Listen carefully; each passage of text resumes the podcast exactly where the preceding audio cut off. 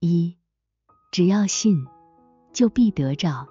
马太福音二十一章二十二节，这话描述了在主里面的人所拥有的能力。除了从主来的，他们不想要什么，因而也不求什么。但凡他们从主那里想要的和所求的，都会成就，因为主说：“离了我，你们就不能做什么。你们在我里面，我也在你们里面。”天堂的天使拥有这样的能力，想要什么就能得到。然而，除了有用的，他们总不想要什么，而且好像是出于他们自己想要什么。其实一直是出于主。A.R. 九百五十一二，祷告从本质上看待是与神说话，并且是当时对祷告内容的某种内在洞察，类似于流入到思想感知或认知中的某种流注，就对应于这种内在的洞察，以至于成为祷告者的内在向神的一种敞开。但这会根据祷告者的状态和祷告内容的性质而有所不同。如果出于仁爱与信仰，只是就属天属灵之事，并为此祷告，那么祷告中就会有一种与启示相似的情形，它在祷告者的与希望、安慰或内在喜悦相关的情感中表现出来。因此。祷告在内意上意味着被启示。A.C. 二五三五三，一举在广义上代表一个人所愿意并实际所行的所有善事，而祷告在同样的广义上代表一个人所思考并所说的所有真理。那些行良善和说真理不是为自己或为世界，而是真心为了良善和真理本身的人，被视为。暗中行义和暗中祷告的人，因为他们出于爱或情感这样做事和祷告，所以是出于主。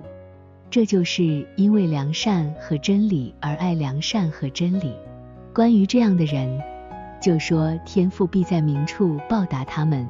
A.E. 六九五四，真正的敬拜不只在于祷告和外显的敬虔，而是体现在仁义的生活中。祷告只是这种生活的外在表达，因为它是通过我们的嘴巴发出的。因此，一个人的祷告的真诚度反映了他的生活方式。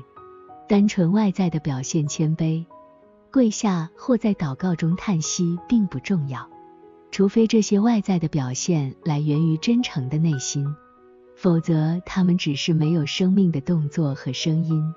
每个人说的每一句话都蕴含着一种情感，而每个人、每个灵、每位天使，其本质都是其情感，因为这情感是他们的生命，是情感自身在说话，而不是没有情感的人。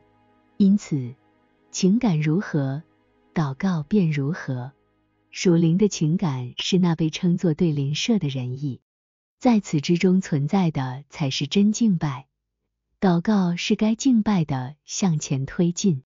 由此可见，仁义的生活是敬拜的精髓，而祷告与仪式则是它的外在体现。因此，我们可以明确的认为，崇拜的本质是仁义的生活，而仪式和祷告则是其外在表达，或者说。崇拜的主要部分是仁义的生活，而其次要部分则是祷告。由此可以明显看出，那些将所有的神圣崇拜都放在口头的虔诚上，而不是在实际的虔诚上的人，是大错特错的。实际的虔诚体现在我们每一项工作和每一种功能中，都应该本着真诚、正直。公正和平等的原则行事，因为这是主在圣经中所命令的。因此，人在他的每一项工作中都注视天堂和主，并与之结合。在大卫的诗篇中写道：“我曾用口求告他，我若心里注重罪孽，主必不听。但神实在听见了，他侧耳听了我祷告的声音。”诗篇六十六篇十七到十九节：我若心里注重罪孽，主必不听这句话暗示了，如果有不义，主就不会接受这种崇拜。人的心是他的爱，人的爱正是他的生命，因此，一个人的祷告反映了他的爱和生命的本质。这意味着，祷告体现了他的仁爱与仁义的生命，或者说，这种生命在灵性意义上被理解为祷告。更进一步，当一个人处于仁义的生命中时，他就是是持续的祷告。尽管不是用嘴，而是用心，因为那些属于爱的事物，在他的思想中持续存在，哪怕他自己并未察觉。A 三百二十五五。然而，当人们身处这个世界时，也应该参与外在的敬拜，因为通过外在的敬拜，人们的内心得到启发，并保持一种圣洁的状态。这样，外部和内部都可以相互影响。此外，通过这种方式，人们学到知识，并为接受天堂的事物做好准备。他们也会收获圣洁的生活状态，尽管他们可能并不自知。这些圣洁的生活状态被神保存，为他们在永恒的生命中所用，因为在来生。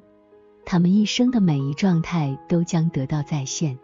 A.C. 一千六百一十八六，在每一次崇拜中，谦卑都是不可或缺的元素。没有谦卑，就不可能有真正的敬仰，因此也没有真正的崇拜。谦卑的状态对崇拜本身至关重要。因为内心谦卑的程度决定了爱自己和由此产制的所有邪恶的减少程度。随着这些邪恶的减少，从主那里流入的良善与真理及仁义和信仰也就增多了。接收这些的最大障碍正是对自己的过度热爱。在这种爱欲中，我们会轻视他人。如果我们自己没有得到尊重，还会产生仇恨和报复。A.C. 二三二七七，按照天堂之序的敬拜，意味着根据主的教诲去践行善行。而如今对神的敬拜，主要在殿堂中的口头敬拜，无论是白天还是夜晚。但真正的敬拜神，不仅仅局限于此，它更本质的体现在日常生活中的善行。这是与天堂之序相一致的。当然，口头上的敬拜也是一种形式的敬拜，但如果没有实际行动的支撑，它本身是空洞的。因为真正的敬拜源自于内心，为了使其成为真诚的敬拜，口头敬拜必须来源于此。A.C. 七八八四八，从恶和伪的净化。然后善与真的植入，在此过程中的人，他处于真正的敬拜中，因为从恶和伪中净化是停止他们、逃离和反对他们，而善与真的植入是思考和愿意善与真，并说出和行出善与真，两者的结合就是照着他们生活，因为当善与真在一个人身上结合时。那时，他有了新的意志或新的理智，因此有了新的生命。当人是这样的时，他所做的每一个行动都是对神的敬拜，因为那时人在所有事物中都看到了神，他崇敬他，爱他，因此崇拜他。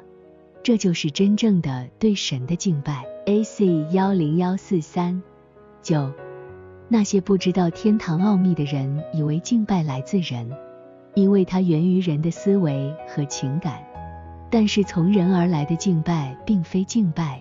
因此，那些来自人的忏悔、崇拜和祷告，并不是被主所听到和接受的忏悔、崇拜和祷告，而是来自主自己而在人的里面。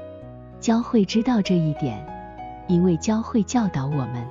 没有任何良善的事物来自人，而所有的善都来自天堂，也就是来自那里的主。因此，所有敬拜中的善都来自那里。没有善的敬拜不是敬拜。当教会沉浸在神圣中，他祈求主的灵格，并引导其思维与言辞。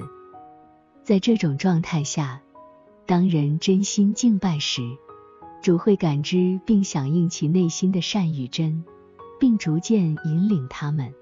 但这种指引并不总是人所能察觉的，除非他真心热爱真理与善行，并坚信所有的善都源自主。